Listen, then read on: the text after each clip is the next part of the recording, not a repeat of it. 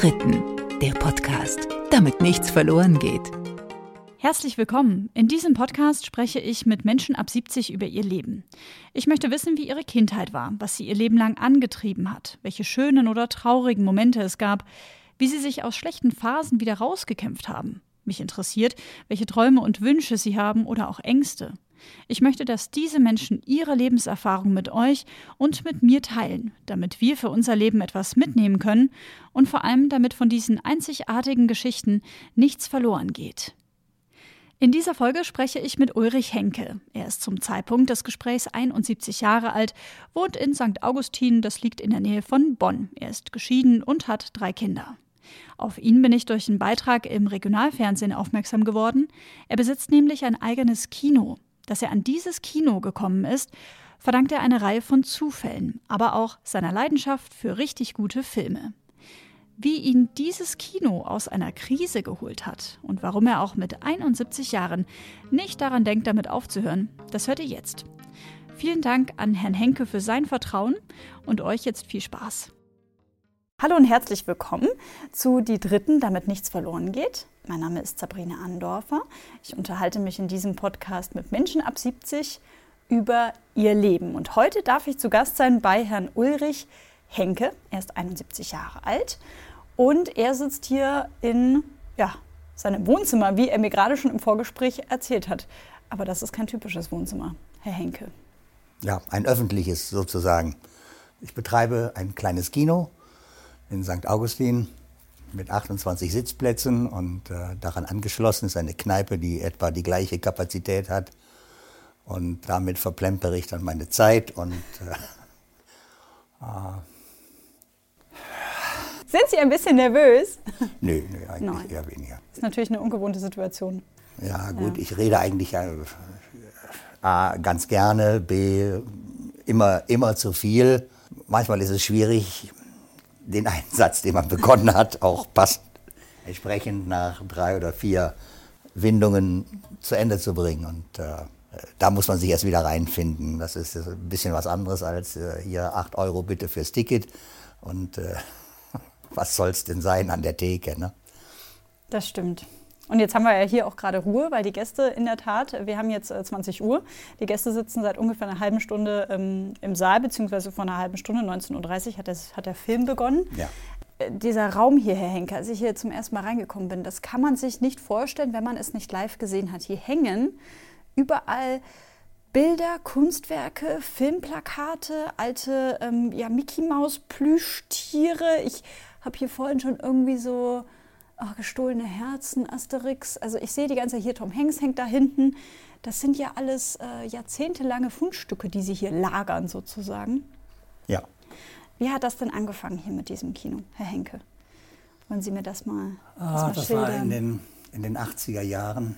Da war ich als, als junger Familienvater äh, in einen Ortsteil gezogen, wo die neue Heimat damals, was weiß ich, 150 Häuser hochgezogen hat. Und äh, Damals war Bonn ja noch Regierungssitz und viele Ministerialbeamte, Mitarbeiter hatten sich da eingekauft und äh, sich zusammengefunden. Die Kinder bevölkerten die Spielplätze, Väter, Mütter haben sich da getroffen. Die eine Einladung hier, die andere Einladung da. Damals war der Partykeller noch das Thema überhaupt. Also ein Keller ohne diese, diesen Partyraum ging gar nicht. Und dann hat man bei dem ersten, zweiten, dritten, vierten Bierchen dann darüber erzählt, was man denn gerne macht oder wo die Schwerpunkte liegen. Und äh, einer von diesen anderen jungen Vätern war eben in der Filmabteilung des Innenministeriums. Ach ja, Film, hallo, da habe ich auch schon mal was gemacht und wie das halt sich in so Gesprächen ergibt. Die Gemeinde war damals noch finanziell recht ordentlich aufgestellt. Die hatten ein bisschen Kapital da und konnten etwas fördern. Und da haben wir gedacht, da machen wir doch einmal im Jahr ein Filmfestival. Mhm. das war die Geburtsstunde des St. Augustiner Trick Filmfestivals. Und das, das fand dann auch schon hier in diesen Räumlichkeiten statt? Unter anderem auch. Wir hatten zwei Abspielstätten. Das eine war die Riesenaula am äh, Rhein-Sieg-Gymnasium drüben mhm. mit über 500 Plätzen und dieses winzige kleine Kino hier mit knapp 50 Plätzen, die es damals okay. noch hatte. Das heißt also, gepfercht wie die Heringe, enge Stuhlreihen, enge Abstände. Da passten dann so knappe 50 Leute dahin. Und äh, Das haben wir dann konzipiert und tatsächlich auf die Beine gestellt. Jeweils immer gegen Ende des Jahres, so im November etwa, wenn die, äh, ja, die ganzen äh, Outdoor-Aktivitäten vorbei waren und die Leute zu Hause saßen und nicht wussten, was mache ich denn bis zum Weihnachtsmarkt, ne? Däumchen gedreht haben und äh, da passte das ganz wunderbar dazwischen.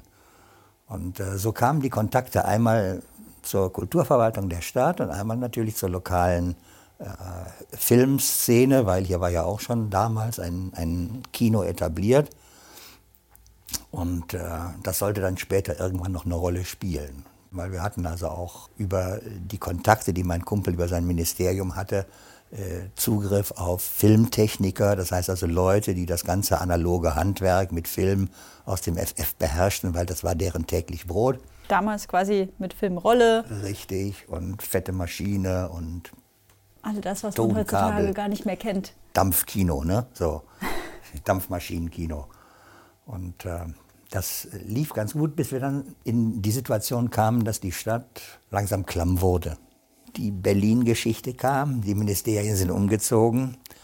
Und äh, damit war also auch jetzt der direkte Kontakt zu den Möglichkeiten, die das Ministerium geboten hat an Hilfestellung, die waren also komplett abgeschnitten. Naja, und dann ist das denkwürdige St. Augustiner Trickfilmfestival Den gestorben. Runtergegangen. Ja. Allerdings hat quasi dieses Scheiterns dann oder das Ende von dem Trickfilmfestival dazu geführt, dass Sie dann irgendwann Besitzer dieses Kino wurden, gehe ich mal schwer ja, von aus. Das hat aber ein bisschen gedauert, weil ich stand ja auch da. Ich hatte meinen Beruf, ich hatte Haus, Haus, Hof und drei Kinder. Was waren Sie denn? Ich war im Schuldienst. Ich war in der Realschule hier am Ort. Lehrer. Lehrer. Viel Zeit am Nachmittag.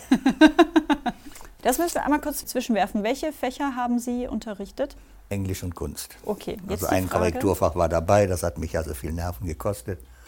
Aber Kunst war hm, auch nicht so unanstrengend, wenn man das Potenzial des normalen Realschülers mal betrachtet und den zu motivieren, jetzt den Picasso zu geben. Das ist nicht so einfach. Das glaube ich Ihnen gerne, Herr Henke. Äh, die Frage aller Fragen äh, zum Thema Lehrer. Haben Lehrer am Nachmittag viel Zeit? Ja oder nein? Haben Lehrer mehr Zeit als der andere Arbeitnehmer, der in einem Angestelltenverhältnis 9 to 5 arbeitet und 30 Tage Urlaub hat? Nein, haben sie nicht. Äh, sie haben aber das große Privileg, mit ihrer Zeit schieben zu können. Das heißt also, wenn ich meine Korrekturen abends ab äh, 8 Uhr mache, wenn meine eigenen Kinder im Bett sind, dann habe ich einen Nachmittag, den zur freien Verfügung, den ich so gestalten kann, wie es meinen privaten Neigungen äh, entspricht.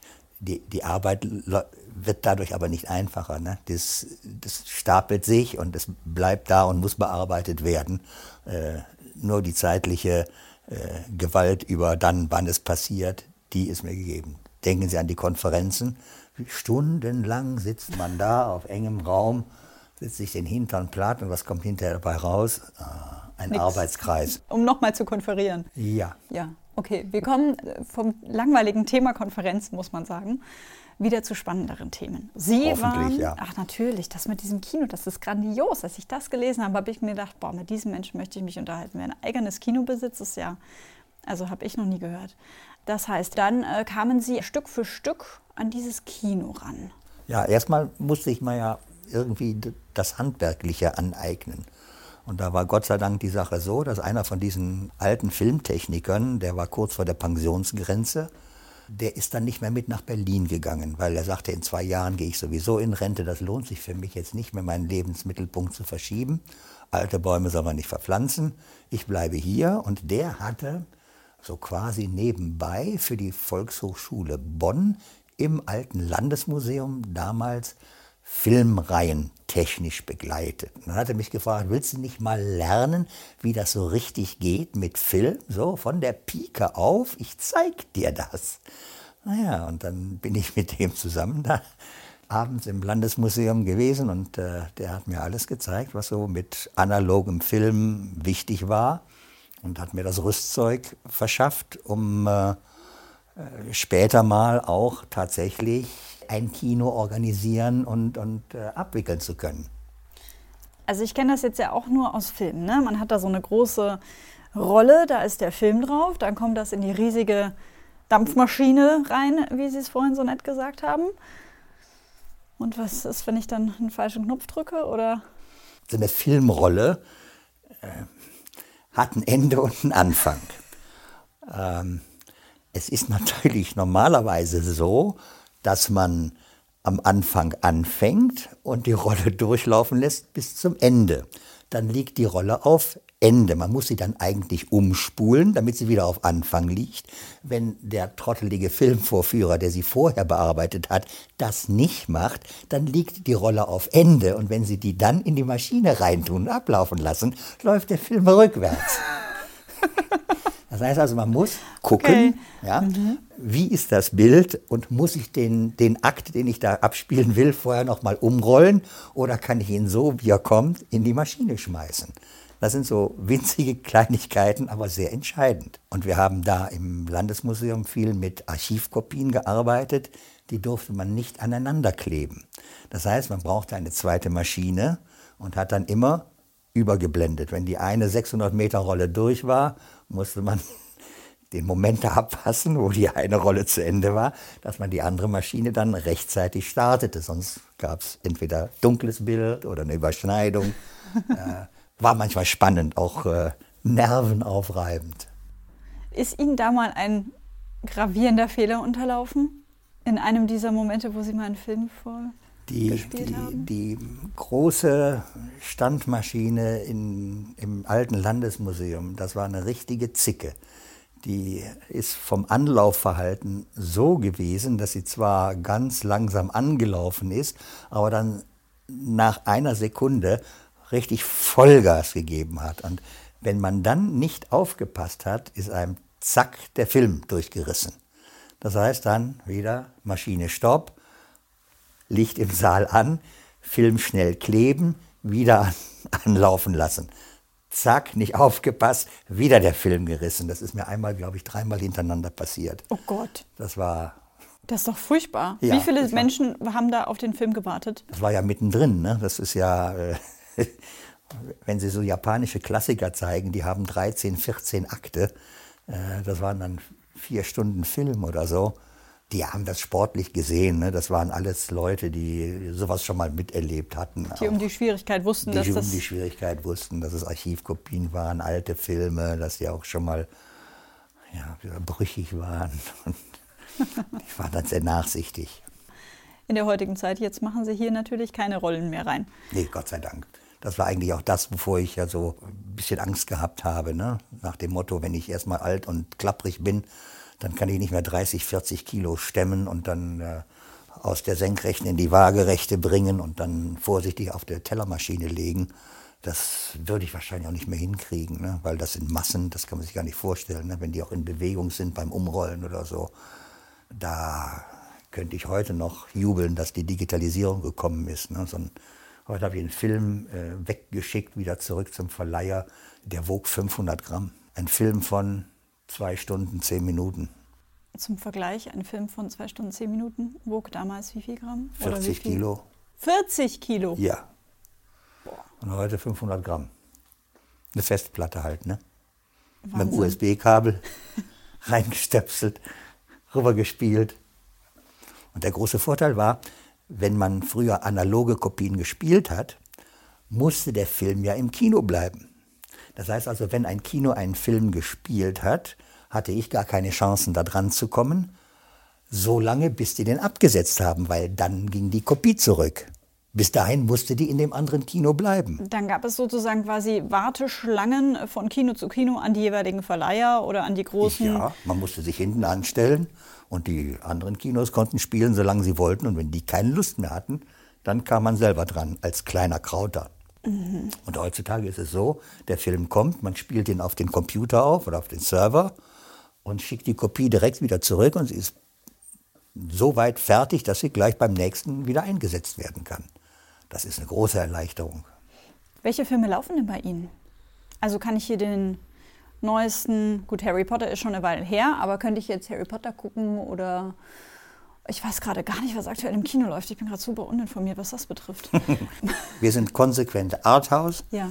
Äh, das hat mehrere Gründe. Einmal kommt es meiner Philosophie am nächsten und Zum Zweiten ist es so, dass meine Technik nicht zertifiziert ist, um diese ganzen großen amerikanischen Produktionen spielen zu dürfen. Man musste eine Filmmaschine hier hinstellen, die etwa 40.000 Euro kostet. Dann hätte ich auch Zugriff auf, was weiß ich, Spider-Man, Captain Marvel oder James Bond. Alles, was aus Hollywood kommt und Popcorn-Kino ja. ist. Ne? Das aber in einem Saal mit 28 Sitzplätzen zu investieren, ist betriebswirtschaftlich als Schwachsinn. Weil sich das überhaupt gar nicht so schnell wieder refinanziert. Dann müsste ich noch mal 70 noch Jahre alt werden, damit sich das entsprechend mhm. dann äh, amortisiert. Ja, genau. Aber so habe ich also 10 Prozent davon investiert. Das heißt also, die Technik, die hier verbaut ist, ist digital, die ist genauso äh, qualitativ hochwertig wie diese 40.000 Maschinen. Nur sie ist nicht so gekapselt, wie die großen Verleiher das gerne hätten. Die befürchten, dass ich da mit meinem kleinen Steckerchen dazwischen gehe und den Milliardenschäden an äh, Raubkopien eventuell verursache. Verstehe. Äh, das ist natürlich klasse, wenn man so, so wichtig ist, dass, dass so große Verleiher vor einem Angst haben. Ne? Aber Herr Gangster, Herr Henke aus St. Augustin, der hier in seiner Kinobar sitzt. Ja, genau. Und Krimi macht sozusagen, ja. nicht nur im Film, sondern im Mannleben. Nein. Das heißt also, Arthouse-Kino äh, bedeutet quasi kleinere Filme. Deutsche Produktionen, europäische Produktionen, manchmal auch was von Übersee. Das, was auf der großen Bühne keine, keine große Chance hat, was also nicht die Millionenumsätze bringt, sondern künstlerisch wertvoll, kulturell ambitioniert und insgesamt einfach schön ist. Woher kommt denn diese Leidenschaft fürs Kino, Herr Henke? Ja. Schwer zu sagen. Also familiär bin ich da unbelastet. Das wäre jetzt die Frage gewesen, die mir auf der. Meine Eltern waren äh, ganz einfache bürgerliche äh, Otto Normalverbraucher, die mit Kunst und zum Kram nichts am Hut hatten. Hatten Sie Geschwister auch, Herr Henke? Hatten ja, ja, ja, zwei Brüder. Drei ein, Brüder insgesamt. Drei, drei Jungs insgesamt, drei Jungs. meine arme Mutter, ja. Mhm. Einen älteren, einen jüngeren. Ich war genau in der Mitte und naja, es, ich war immer schon der Revoluzer. Von daher ist das irgendwann ausgeartet. Ich habe schon in der, in der Schule mit Film gearbeitet. Ein Kumpel hatte aus amerikanischen Armeebeständen so einen 16 mm Projektor ähm, äh, bekommen oder geklaut oder was auch immer. er hatte ihn. Und ich habe äh, über die Bundeszentrale für politische Bildung damals Zugriff gehabt auf Filme, die nichts gekostet haben. Ne? Natürlich mit dem entsprechenden Sendungsbewusstsein. Die Bundesrepublik ist wesentlich besser als die blöde demokratische. Und das wurde halt gefördert. Ne? Durchbruch Lok 523 oder wie diese, diese Filme hießen also quasi eine Art Propagandamaterial? Oder? So ein wenig, so ja. Ein die wenig. hatten mhm. alle so ein bisschen den, den Hauer nach dem Motto, wir müssen das fördern, dass die armen DDRler jetzt flüchten können oder die Mutigen, oh, welche Heldentaten sie vollbracht haben, um in den Westen zu kommen. So, so ein bisschen in der Richtung war Spannend. das. Mhm. Und dann haben wir das im äh, Biologiesaal der Schule vorgeführt. Das war der einzige Raum, den man verdunkeln konnte, nachmittags. Was weiß ich, haben wir genommen, glaube völlig illegal 10 Pfennig oder so von den Mitschülern. Und äh, hatten auch tolle Sachen, so wie Erwin Leisers äh, Mein Kampf. Ne? Also durchaus auch äh, nicht nur Propagandafilme, sondern auch Aufbearbeitung der jüngsten Vergangenheit, was ja. damals in der bürgerlichen Kleinstadt, wo ich groß geworden bin, nicht sonderlich gut gelitten war. Ne? Da wollte man das ja alles unter den Teppich kehren und verschweigen und so. Sind Sie auch hier groß geworden, Henke, in St. Augustin oder sind nein, Sie nein, nein, woanders? Nein, ich bin vom linken Niederrhein, deswegen bin ich heute noch Fan von Borussia Mönchengladbach. Und leider gibt es Kaisers Kaffee nicht mehr. Damit bin ich quasi aufgewachsen in der Stadt, wo das äh, beheimatet war. Ja. Also das heißt, Sie haben schon als Jugendlicher, als Schüler im Biologiesaal Filmvorführungen gegeben für 10 Pfennig Eintritt. Also weil Sie das so fasziniert hat, in andere Welten einzutauchen? Also was macht das mit Ihnen, wenn Sie einen Film gucken? Sie müssen ja tausende Filme in Ihrem Leben vermutlich gesehen haben. Ja, ja, ja. Ich, ich gehe da auch immer rein, so emotional, da bin ich voll drin. Kann ich mich ganz, ganz wunderbar identifizieren, wenn der Film was taugt. Ne? Also von daher sehe ich also auch schon sehr schnell, ob das Qualität ist, was ich mir da angucke, oder ob ich eher gelangweilt bin. Das führte dann auch zu einem Studium in der Theaterwissenschaft, wo dann Film auch mit integriert war, aber äh, dann kam einem die Familiengründung dazwischen, da hat man es dann sein gelassen und ist umgeschwenkt auf Lehramt, damit man was zu beißen hat. Hat das die Frau äh, mit äh, gepusht? Das sind lange Geschichten. Also die Frau gibt es noch, aber die, die Ehe nicht mehr. Mhm, verstehe. Okay, also für besagte Frau äh, haben Sie dann damals umgeschwenkt. Richtig, ja. So. Wobei es eher der Wunsch der Schwiegereltern war, äh, Ah, das ist dass der bürgerliche äh, Beruf da jetzt zur Ernährung der zukünftigen Familie da herkommt. Und es ist nicht einfach gewesen. Ne? Man muss dann, ich hatte zwar Anglistik mitstudiert, so, so als Neigungsfach, aber Theaterwissenschaft und, und Kunstgeschichte, da ließ sich kein Realschulunterrichtsfach von bestreiten. Das musste dann also auch noch mit Pädagogik unterfüttert werden. Und das zweite Fach, das musste auch her. Das Werken gab es noch als Fach. Das war so das handwerkliche ja, Rumfummeln an verschiedenen Materialien. Und da gab es in Düsseldorf die Werkkunstschule. Nach drei Semestern war ich dann staatlich geprüfter Gymnasiallehrer für das Fach Werk. Das wurde dann bald darauf abgeschafft. Die Gründe kann man sich fast vorstellen. Jetzt muss ich noch einmal zurückspringen, wenn Sie sagen, das war nicht einfach damals. Man hat sich dann für die äh, Familie und für die Frau entschieden und ist dann umgeschwenkt, um auf den sicheren Lehrerjob sozusagen zu Genau. gehen. Was wäre denn gewesen, wenn Sie in Ihrem Traumstudium weitergemacht hätten? Schwer zu sagen. Ähm, Das war damals ein achtsemestriges Studium Das äh, Studium der Theater. der Theaterwissenschaft. Ja. Mein Prof war Rolf Badenhausen. Es war die Wüstezeit der 68er. Und weil der Badenhausen einer von denen waren, die während der Nazizeit nicht emigriert waren, wurde er von einer bestimmten Klientel in der Studentenschaft permanent angefeindet. Und hat sehr deutlich und sehr dezidiert gesagt, also er wird keinen Tag länger als Ordinarius für Theaterwissenschaftler bleiben als notwendig. Und das war genau zu dem Zeitpunkt, wo ich mein Examen hätte machen müssen. Es war nicht geklärt, wer der Nachfolger wird. Das stand alles völlig in den, in den Sternen und das mit diesen ganzen Chaoten in diesem Fach mit drumherum. Ne?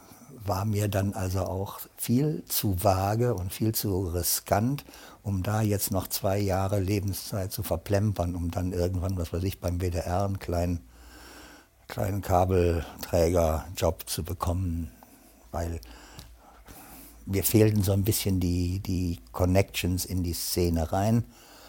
Äh, Theater hatte ich überhaupt keinen Ansprechpartner und äh, da ist so schwer reinzukommen.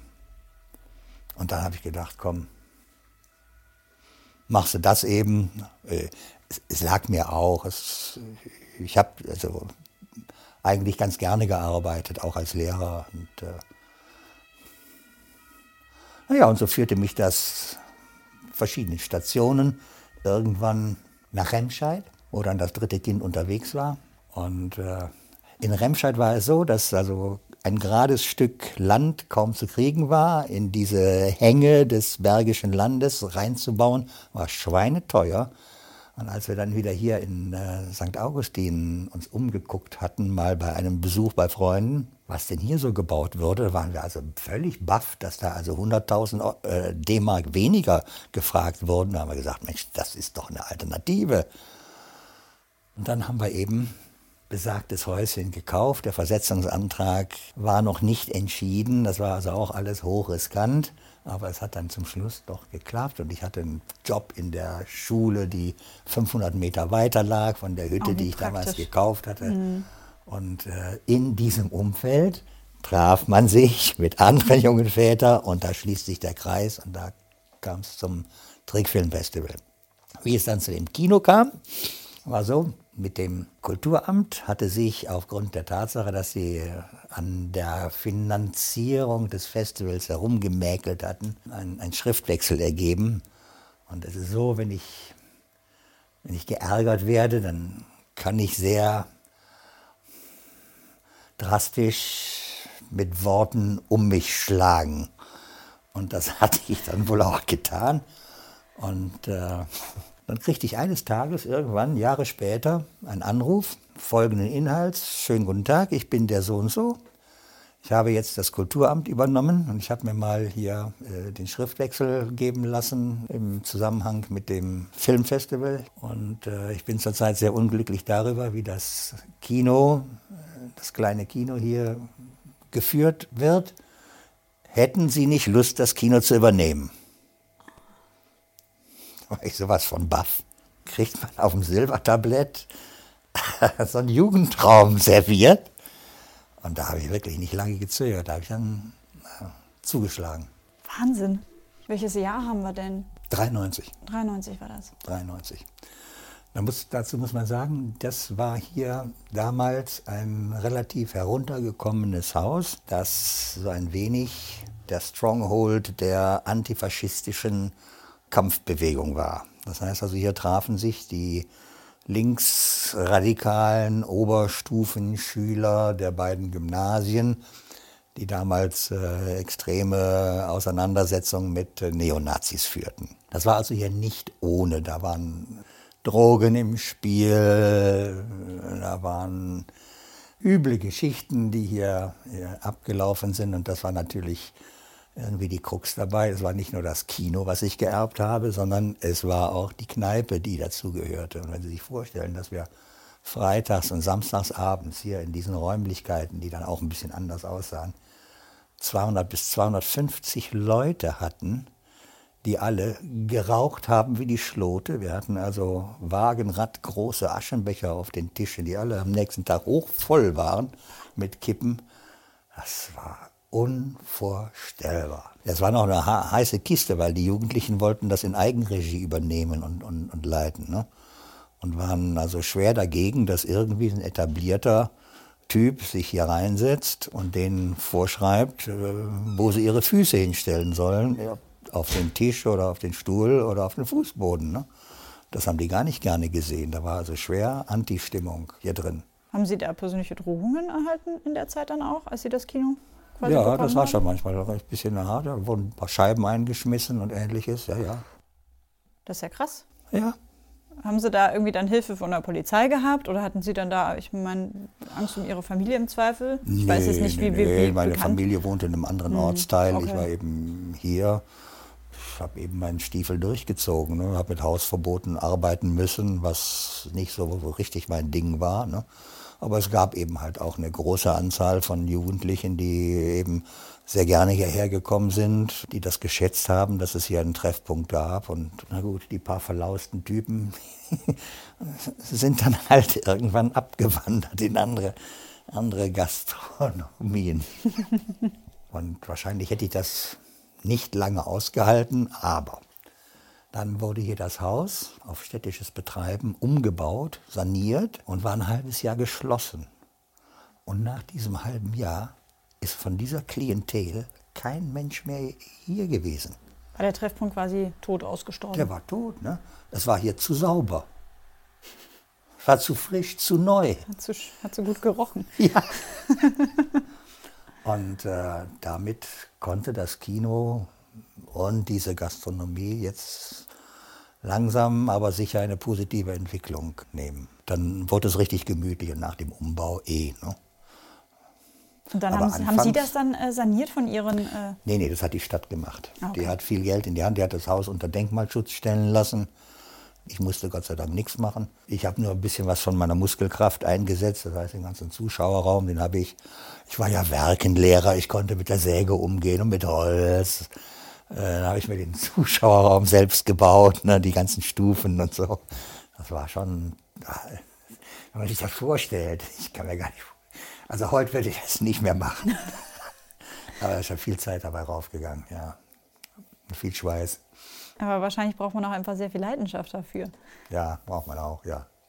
Warum haben Sie da keine Sekunde gezögert, als, es, als die Frage kam, wollen Sie ein Kino haben, wollen Sie ein Kino leiten? Naja, gut, man, man war frustriert ein bisschen. Ne? Das, die Karriere kam nicht voran. Das heißt also, als Realschullehrer geboren, als Realschullehrer gestorben. Ne? Das heißt also, die Schulleiterstellen waren knapp gesät. Die in der Gegend hier, die waren gerade frisch bestückt. Da war keine Aussicht auf irgendwie Erfolg. Und also eine Brennpunktschule in Köln äh, zu leiten. Das war nicht so mein Traum. Das hatte ich in der Ausbildung mehrfach mitgekriegt, wie es dazu geht. Naja, und dann hat man eben Sie waren unter 50 Jahre alt zu dem Zeitpunkt und. Äh da war so ein bisschen Frust. Die mhm. Kinder waren, waren, langsam größer. Die waren so 15, 16, die waren den ganzen Tag auf dem Tennisplatz äh, und äh, hatten ihre Kumpels oder Freunde, da war nicht mehr großartig was zu machen. Die, die mussten auch nicht mehr hausaufgabenmäßig betreut werden oder ja, so ein bisschen äh, auch Orientierungslosigkeit. Ne? Also der Job war äh, so ein bisschen Routine. Und das heißt also zum dritten Mal hintereinander die unregelmäßigen englischen Verben rauf und runter. Die ganze Routine, dann der Frust mit den gesetzlichen Bestimmungen, dass man da nicht rauskam, ne, dass man also bestimmte Vorgaben erfüllen musste. Ich hätte gerne die Schule, die so grau war, gerne an, angepinselt mit den, mit den Kids zusammen. Mein Schulleiter hat gesagt, ja, wissen Sie, äh, das ist ja schön und gut, ne? dass Sie es ein bisschen bunter machen wollen, aber das Problem ist, man kriegt hinterher die Farbe so schlecht wieder runter. Ja, Sie hätten sich da quasi ein bisschen mehr persönliche Freiheit auch gewünscht, auch in dem Lehrerberuf. Ja, ja, ja. Ich hatte schon ein, eine relativ gute Stellung da, auch ich hatte mich äh, fortgebildet als jemand, der so ein halber Fahrlehrer ist. Das heißt, also ich hatte die Befähigung, die Mofa-Prüfung abzunehmen und war natürlich da der King an der Schule, weil jeder, der 15 Jahre alt war, der wollte unbedingt die Mofa-Prüfbescheinigung erwerben. Und ich hatte zwei, drei Maschinen angeschafft, mit denen auf dem Schulhof rumgefahren wurde. Das äh, war schon sehr cool, ja. Das heißt, Sie waren also ein sehr beliebter und cooler Lehrer. Nein, man kann nicht everybody's darling sein, auch, äh, auch als Lehrer nicht. Das, äh aber da hat man sich eben gefragt, was machst du denn jetzt? Ne? Und äh, das war. War das dann so eine Lebenskrise, in der Sie da auch in gewisser Weise gesteckt haben? Ja, ja, ja. Schon, ja? Das kann man schon sagen, ja, ja, so ein bisschen. Das war so der, Licht, der Lichtstrahl am Ende des Tunnels. Ne? Äh, und da habe ich gerne zugegriffen. Das hat mein Leben dann wieder in eine Bahn gelenkt, äh, die dann wieder Spaß gemacht hat. Ne? Dann haben Sie das alles äh, gemacht, haben hier die Linksgruppierungen, die äh, die Räume vollgequalmt haben, rausgetrieben, sozusagen? Nee, kann man nicht sagen. Wir haben das ja schon mit Hilfe von denen. Äh, sagen so, ich wollte eigentlich nur das Kino haben. Aber dann hat das Kulturamt gesagt, nee, nee, nee, nee, nee, die Kneipe müssen Sie schon mitnehmen. Und ich hatte ja keine Ahnung, wie professionelles Kino läuft. Also habe ich mich hingesetzt und gesagt, welche Filme findest du denn besonders schön? Welche würdest du noch mal spielen wollen? Dann habe ich bei den Verleihern angerufen und die sind dann vom, vom Stuhl gekippt vor lauter Lachen. Disney zum Beispiel hat die Taktik, dass sie also diese ganzen großen Zeichentrickfilme, Schneewittchen oder was alles da ist, Susi Strolch, Bambi, äh, im Keller verschließen und alle zehn Jahre mal rausholen in einem großen Release mit äh, neu restaurierten Kopien auf den Markt schmeißen und dann wieder in den Keller tun und keiner kommt dran. Ne? Und ich dachte in meiner Naivität, ich spiele jetzt einen Disney-Film nach dem anderen, Pustekuchen. Das heißt also, das Programm, was ich da anbieten konnte, das war sehr speziell. Das war viel zu stark nach meinen Geschmack ausgerichtet. Und wenn ich die Kneipe nicht gehabt hätte mit diesen 200 Leuten, die hier sich ein Bier nach dem anderen reinge reingezogen haben, dann wäre ich wahrscheinlich schon relativ früh pleite gegangen. So hat die Kneipe mich mehr oder weniger über Wasser gehalten, so lange bis das Kino auch ohne Kneipe laufen konnte. Ich konnte auch weiterhin hier mit meinen Mitarbeitern äh, den Schuppen laufen lassen. Ne? Ich konnte ja nicht als Lehrer hier permanent so präsent sein, wie ich heute hier bin als Rentner. Ne? Das heißt, Sie haben beides parallel gemacht? Ja, ja. Einfach aus Sicherheitsgründen, weil man ja auch den, den Lehrerjob dann doch nicht so einfach an den Nagel hängt. Das war ja meine Alters, Altersvorsorge, ne? also als Beamter darauf zu verzichten. Also da hätte der Schuppen schon was ich 500 Sitzplätze hier haben müssen. Dann hätte ich mir das überlegt, ob ich das mache. Mit 50, nee. Ja, oder heute 28, ne? Ja, das mhm. hat ja auch seinen Grund, warum. Ne? Und wenn es mir zu anstrengend wird mit 28, dann schmeiße ich die letzte Sitzreihe noch raus und dann sind es nur noch 21. Ne? Das muss ja angepasst werden an, an Ihr Wohlbefinden, weil es ist ja, ja ihr, an, ihr, Hobby. Ja, und natürlich auch die Leistungsfähigkeit, die steigert sich ja nicht mehr mit 70. Ne? Das ist ja absehbar. Das, aber toi, toi, toi, noch bin ich sehr recht zufrieden. Wie viele äh, Tage sind Sie denn hier beschäftigt? Also wie oft spielen Sie? Wie kann ich mir da quasi eine aktuelle, eine aktuelle Woche im Leben von Herrn Henke vorstellen? Äh, Wenn es gut läuft und attraktive Filme zu kriegen sind für mich, dann spielen wir sieben Tage, spiele ich sieben Tage die Woche. Sieben Tage die Woche. Ja. Eine Vorstellung oder sogar zwei Vorstellungen? Ähm, unter der Woche eine und äh, so wie heute, ne? Und am Wochenende, Samstag, Sonntag zwei. Boah. Das ist ja quasi eigentlich dann nochmal ja eine 40-Stunden-Woche. Mit der ganzen Orga drumherum und Getränke holen für die. Ja, ja, es, es, es, Oder? es hält einen beschäftigt, ja. Das ist auch gut so. Ist auch gut so, ja. Weil sonst wird man sich in den Sessel setzen und überlegen, was mache ich denn, was mache ich denn, was mache ich denn. Aber so ist halt die Betriebsführung, die steuerlichen Aspekte, die Dokumentation von all dem, was hier läuft, die Filmabrechnungen, das äh, ist schon ein Rattenschwanz, der also größer ist als das, was man sich so landläufig vorstellt, ne? auch beim Kleinbetrieb. Wenn Sie mich da mal mitnehmen in diese Kinoverleihwelt, wie funktioniert das System? Wenn Sie sagen, Sie haben damals in Ihrer naiven Art bei Disney angerufen, also die äh, Vorwahl der USA gewählt. Nein, nein, nein, Oder, wir haben äh, alle deutsche Dependancen. ah ja, okay. Disney sitzt in München. Ich habe mir das schon nett vorgestellt. Hello, my name is Ulrich. I'm calling from Germany. Can I play Pinocchio, please? Nein, Nein, nein. Klären Sie mich auf, wie funktioniert das System Kino? Es sind ja Urheberrechte, um die es in, im Wesentlichen geht und die sind äh, weltweit verteilt. Das heißt also, Disney Amerika hat die Rechte dann nur für Amerika und gibt Disney Germany äh, die Rechte für Deutschland zum Beispiel nur. Ne? Und dann kann man also auch als Deutscher nur hier bei Disney Germany bestellen. Die sind nicht gezwungen, einen zu beliefern. Und jetzt, nachdem also meinen, meiner Technik das Zertifikat fehlt, brauche ich ja gar nicht mich erst zu melden. Die, die Antwort ist nein. Ja, wenn Sie nicht zertifiziert sind, kriegen Sie keinen Film von uns. Deswegen äh, habe ich meine, meine Standard-kleinen Verleiher, das sind äh, Berliner, Münchner Companies, die mal haben die einen großen Hit, mal krebsen sie auf dem Existenzminimum rum, so wie ich auch. Ne? Und von daher versteht man sich da gut in seinen Sorgen und Nöten. Sowohl Verleiher als auch Kino. Und dann rufen sie an, sagen sie, ich hätte gerne den und den Film. Ja, wie spielen Sie den denn? Ja, sag ich, äh, Samstag, Sonntag. Wie, nur zweimal? Die wollen natürlich, dass ihr Film so häufig wie irgend möglich abgespielt wird. Und je frischer der Film ist, das heißt also je näher am, am Startdatum man dran ist, desto äh, stärker drängen die Verleiher auch darauf, dass man möglichst jeden Wochentag nur ihren Film spielt. Es sind sogar so böse Regeln im Land, dass also, wenn man jetzt von diesen großen Firmen einen Film bestellt, dann schreiben die einem vor, ich gebe dir nur den Film, wenn du ihn in deinem größten Saal jeden Tag zweimal spielst. Und dann keinen anderen Film in dem Saal. Deswegen haben die meisten Kinos heute nicht mehr nur einen Saal, sondern mehrere. Weil sich das sonst quasi gar nicht rechnen würde. Ja, weil wenn sich einer dann als Flop herausstellt, dann sind sie A, vertraglich gebunden, den drei Wochen lang mit drei Vorstellungen täglich anzubieten. Und wenn dann keiner kommt, haben sie den ganzen Kladderadatsch mit Personal und Popcornmaschine und ähnlichem am Hals und nichts kommt rein. Ne?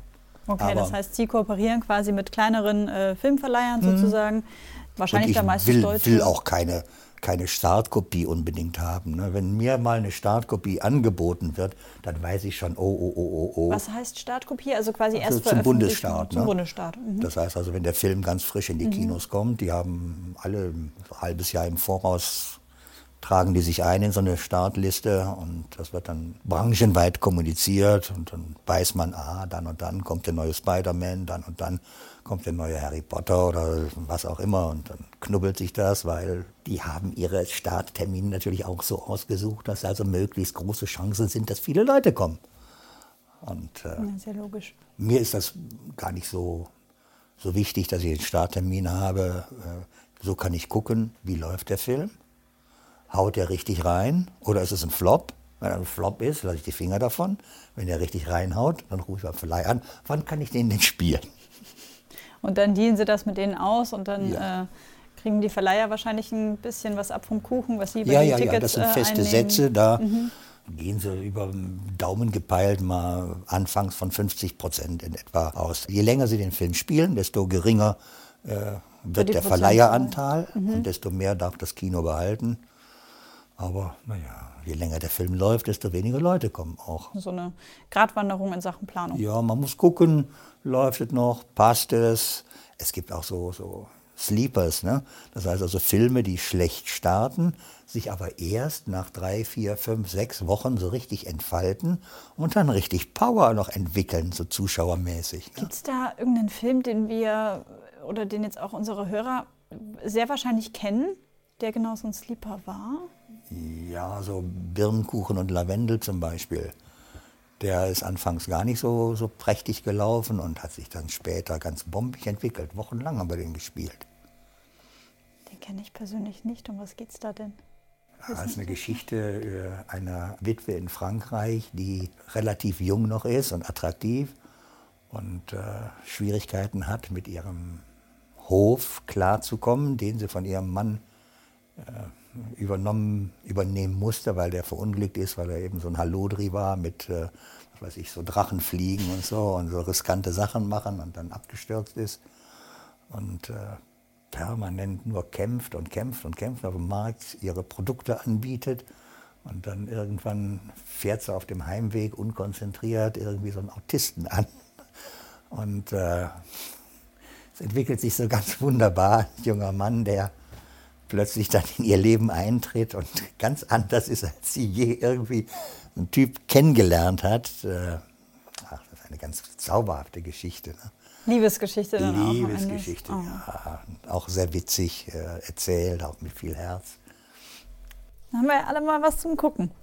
Wenn wir mal wieder einen neuen äh, Liebesfilm brauchen, den wir dann angucken, wenn wir mal nicht Podcast hören. Ja. Ähm, hatten Sie denn hier im Kino so Momente, wo Sie sagen, die werden, oder auch Begegnungen, die werde ich mein Leben lang nie vergessen?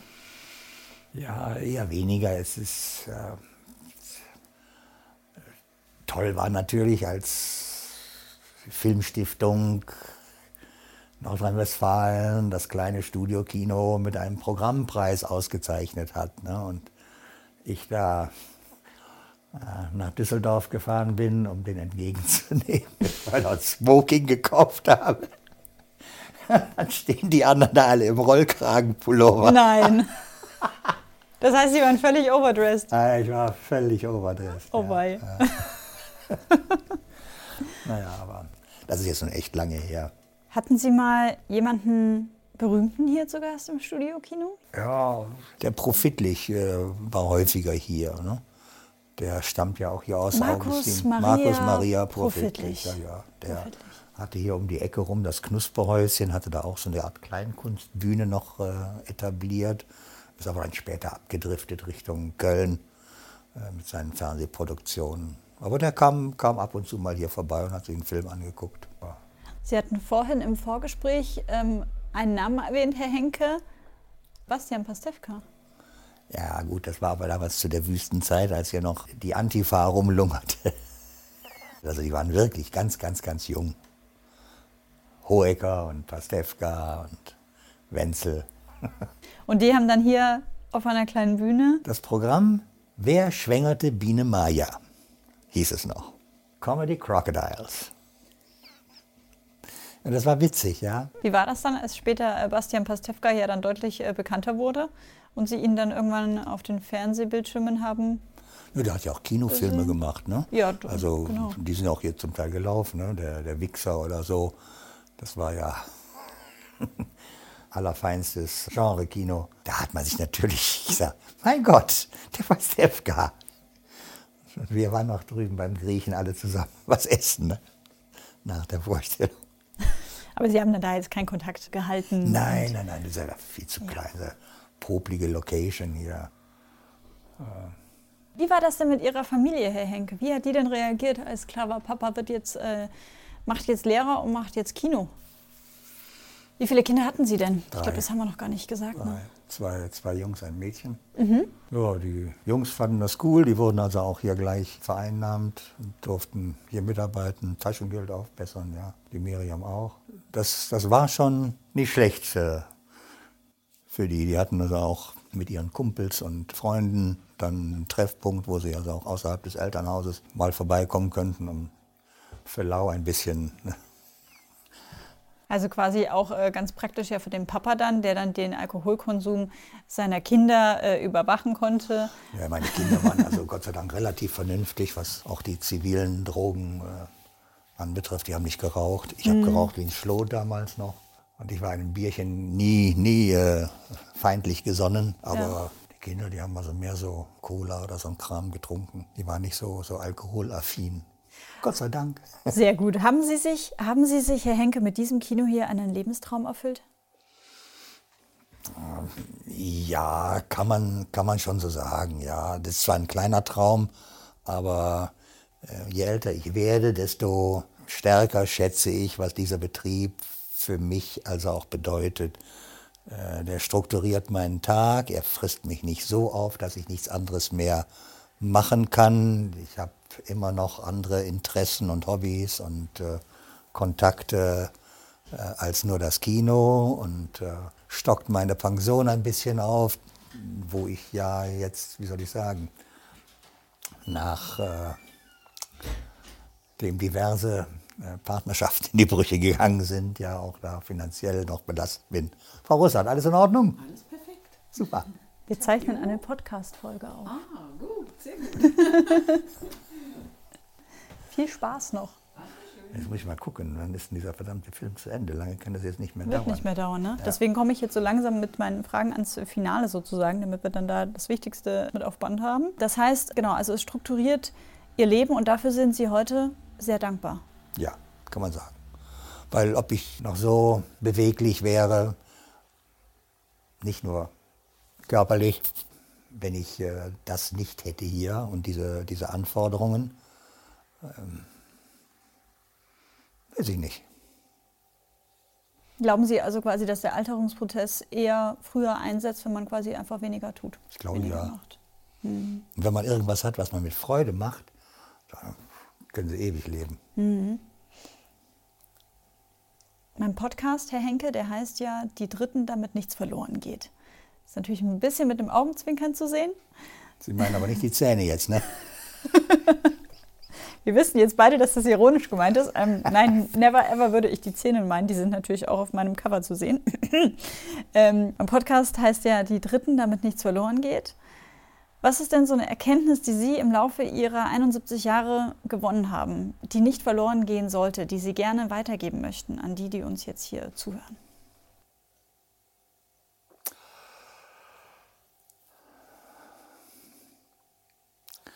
Quid quid agis prudenta agas et respice finem. Also ich hatte ja mal Latein, ne, Henke? Ja, ich habe sogar ein Latinum. ich hätte niemals gedacht, dass mich dieses Grauen wieder einholen würde. Übersetzen Sie es mir. Was immer du tust, tu es mit Bedacht und guck dir an, was daraus werden wird. Das ist ein Lebensmotto, ja. das Sie auch selber immer verfolgt haben? Ja, nicht immer, aber je älter ich werde, desto eher schon. Wollen Sie sonst noch was loswerden, Herr Henke? Gibt es noch was, wo Sie sagen, das ist wichtig? Ja, ach, sollte es irgendjemanden geben, der, dem ich irgendwie zu stark auf die Füße getreten hat, habe. Hm, tut mir leid. Das äh, posaunen wir hiermit definitiv raus. Jetzt muss ich noch eine Frage stellen, Herr Henke. Was ist denn Ihr Lieblingsfilm?